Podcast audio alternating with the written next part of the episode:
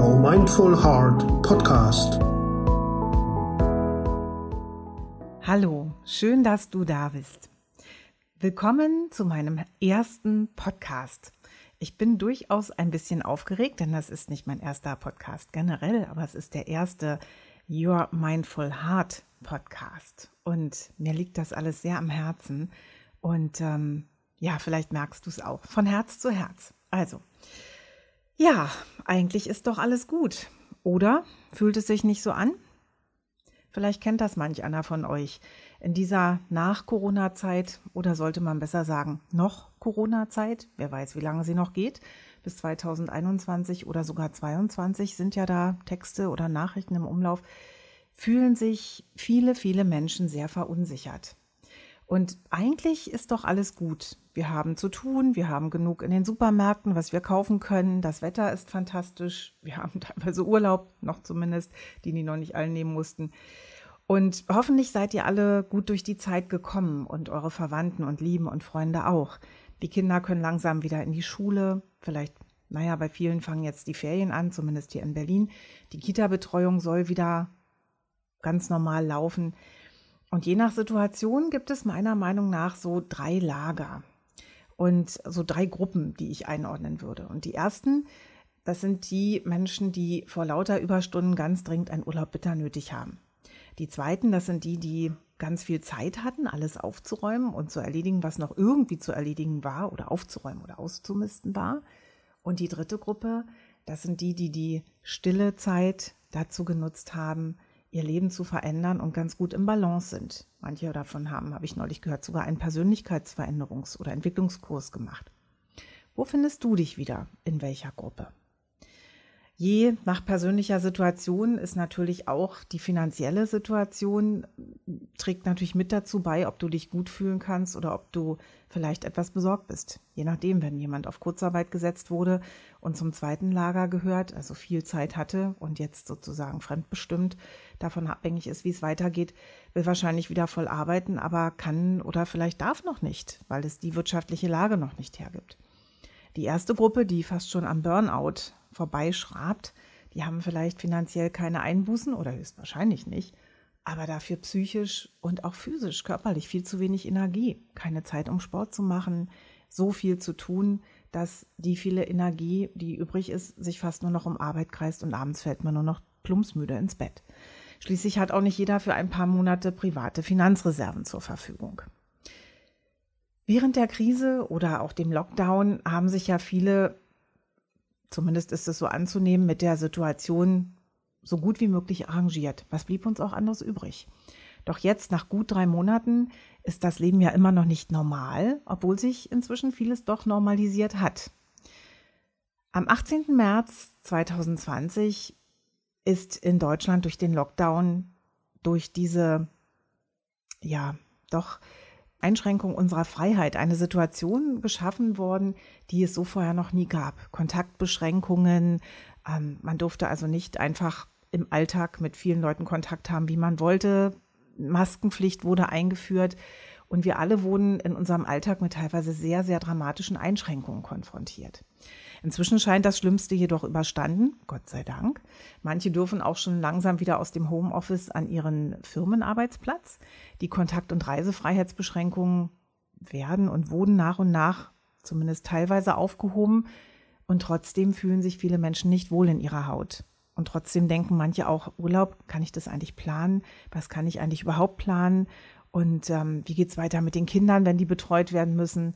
Da gibt es also viele Unwägbarkeiten.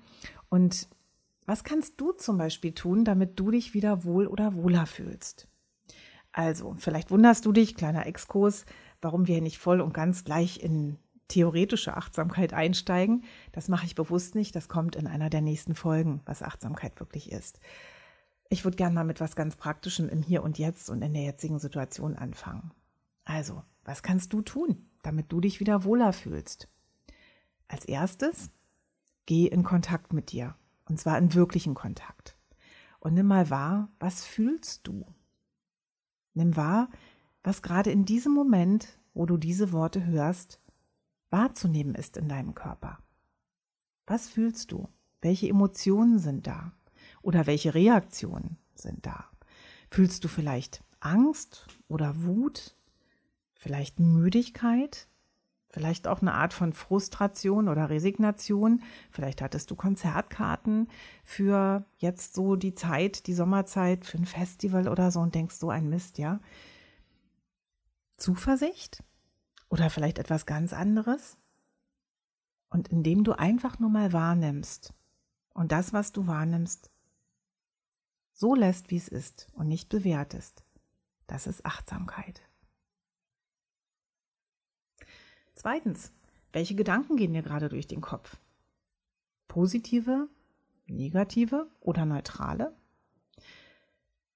Gedanken sind völlig normal und die Verhaltensforscher sagen, wir haben am Tag ca. 60.000 davon, wobei die wenigsten ja nur positiv sind. Manche oder viele sind neutral, aber viele, viele sind leider sehr negativ. Fakt ist, jeder Gedanke hat eine Daseinsberechtigung und darf von dir wahrgenommen werden. Nimm deine Gedanken wahr. Und achtsames Vorgehen hierbei ist, wenn du sie bewusst wahrnimmst. Wenn du dich also nicht gut fühlst, dann solltest du das natürlich ändern. Und zwar idealerweise so schnell wie möglich. Wie kannst du das ändern? Naja, Schritt eins ist, du bist dir überhaupt bewusst, dass du einen negativen Gedanken denkst und durch diesen negativen Gedanken ein negatives Gefühl kreierst. Und sobald dir das bewusst wird, fahr mal innerlich so etwas wie ein riesiges Stoppschild hoch und sage dir vielleicht auch innerlich Stopp. Was denke ich hier eigentlich? Tut mir das gut? Will ich das wirklich? Muss ich mich jetzt damit befassen? Durch solche Fragen kannst du deine Gedankenketten, die negativen jedenfalls, unterbrechen. Probier es mal aus. Und wenn das nicht funktioniert, naja, kann auch manchmal sein, dass man da so sehr in seinem Gedankenkarussell verfestigt ist, dass sich es sehr schnell dreht und du sehr schwer nur unterbrechen kannst. Versuch dann körperlich deine Haltung zu verändern. Wenn du zum Beispiel sitzt, stehe auf. Gut, beim Autofahren geht das nicht, aber dann versuch dir auch da irgendwie irgendwas von außen, versuch deine Situation so zu verändern. Stell vielleicht einen anderen Radiosender ein, hör eine andere Musik oder mach das Fenster auf oder die Klimaanlage wärmer oder kälter, je nachdem. Ansonsten steh auf, körperlich, verändere deine Haltung, geh ein paar Schritte oder geh eine rauchen, wenn du Raucher bist oder Raucherin und wenn dir das gut tut. Und das Wichtigste jetzt hierbei, fokussiere dich auf deinen Atem. Schenke deinem Atem deine volle Aufmerksamkeit. Wenn es geht, ohne Zigarette. Leg zum Beispiel dabei eine Hand auf deinen Bauch, geht auch beim Autofahren besonders wenn man Automatik hat und keine Gangschaltung. Stehe auf, geh ein paar Schritte und fokussiere dich bewusst auf deinen Atem. Und je länger du deinem Atem deine Aufmerksamkeit schenkst, desto wahrscheinlicher ist es, desto wahrscheinlicher ist es auch, sorry, dass sich deine Gedanken verändern. Probier es mal aus. Und stell dir Fragen. Zum Beispiel, bin ich die Summe meiner Gedanken? Oder ist das, was mir hier gerade durch den Kopf rumgeistert, nur ein Gedanke. Und dieser Gedanke, der mir da rumgeistert, zum Beispiel vielleicht äh, sowas wie, ui, unsere Firma muss Leute entlassen werden. Äh, muss Leute entlassen. Ich werde entlassen, sorry. Unsere Firma wird Leute entlassen werden. Nehmen wir mal an, so ein Gedanke geht dir durch deinen Kopf. Wie förderlich ist der? Der macht wahrscheinlich keine guten Gefühle. Vor allen Dingen nicht, wenn du denkst, dass du auch betroffen sein wirst. Nur stell dir dann mal die Frage, ist das wirklich so? Ja, es müssen Leute entlassen werden. Okay. Weiß ich wirklich, dass ich darunter sein werde? Nein, weiß ich nicht, wenn du es noch nicht weißt. Dann überlege dir, wer wäre ich, wenn ich diesen Gedanken nicht hätte? Vielleicht verändert sich hierbei dann schon deine Perspektive. Ich hoffe es für dich. Und überleg dir, kann man das auch anders sehen? Wer sagt das denn? Wer sagt denn, dass mein Leben nicht weitergeht, wenn ich entlassen würde? Was passiert denn dann? dann hast du immer noch andere Optionen. Wenn du angestellt warst, bekommst du auf jeden Fall eine Weile Arbeitslosengeld und vielleicht stellt sich sogar raus, dass du immer mal etwas anderes machen wolltest oder eh die Firma wechseln wolltest oder eine andere Ausbildung machen wolltest oder vielleicht sogar dich selbstständig machen wolltest oder du machst dich nebenbei selbstständig. Also auch das nur kleine Optionen, die dir zeigen, es geht auch anders. Und wie es immer so schön heißt, in Krisen stecken auch Chancen. Ich weiß, das klingt abgedroschen, aber letztendlich ist es so. Menschen verändern sich immer nur, wenn irgendetwas passiert, was ihnen zeigt, hey, da will ich, das will ich so nicht mehr haben, da will ich nicht mehr sein, oder aber da möchte ich hin, das möchte ich erreichen. Das nennt man sozusagen, einmal möchte ich von etwas weg von, ich möchte etwas vermeiden oder ich möchte zu etwas hin, ich möchte etwas erreichen. Und letztendlich ähm, eine Frage, die mir persönlich immer sehr hilft, ist, was ist das Schlimmste, was mir jetzt passieren kann? Und was passiert dann? Und letztendlich, ich kürze es mal ab, für mich gehen fast alle Fragen dann ab irgendeinem Zeitpunkt äh, darauf hinaus, dass ich sterbe. Ja und? Aber wir wissen alle, dass wir sterben. Also nicht, dass ich jetzt irgendwie morbide veranlagt bin, überhaupt nicht, ja, im Gegenteil. Ich liebe das Leben sehr und ich genieße das Leben sehr und ich hoffe, du auch.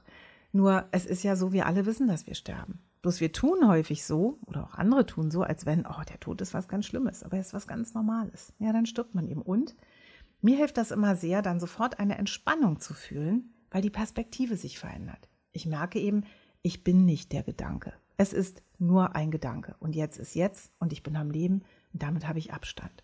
Und Abstand lässt dich klarer denken und fühlen. Die Bewusstheit wahrnehmen und nicht bewerten, das ist Achtsamkeit. Probier es mal aus und probier mal aus, ob das mit deinem Abstand, Abstand funktioniert. Und wenn ja, wie es funktioniert. Ich würde mich sehr freuen, wenn du mich teilhaben lässt an deinen Veränderungen oder an deinen Übungen oder an deinem Ausprobieren, Erfahrungen damit und schick mir gerne eine Info. Auf Facebook findest du mich mit, Face mit Mindfulness Berlin oder schick mir einen Kommentar hier in dem Podcast oder kontaktiere mich gerne auch auf meiner Website mindfulness.berlin. Und denke bitte immer daran, es ist alles da und zwar in dir. Du musst es nur wahrnehmen. Ich wünsche dir eine ganz tolle Woche mit Sonnenschein und viel schönen Gedanken und viel Bewusstsein für alle deine Gedanken. Also bis zum nächsten Mal. Tschüss, deine Petra.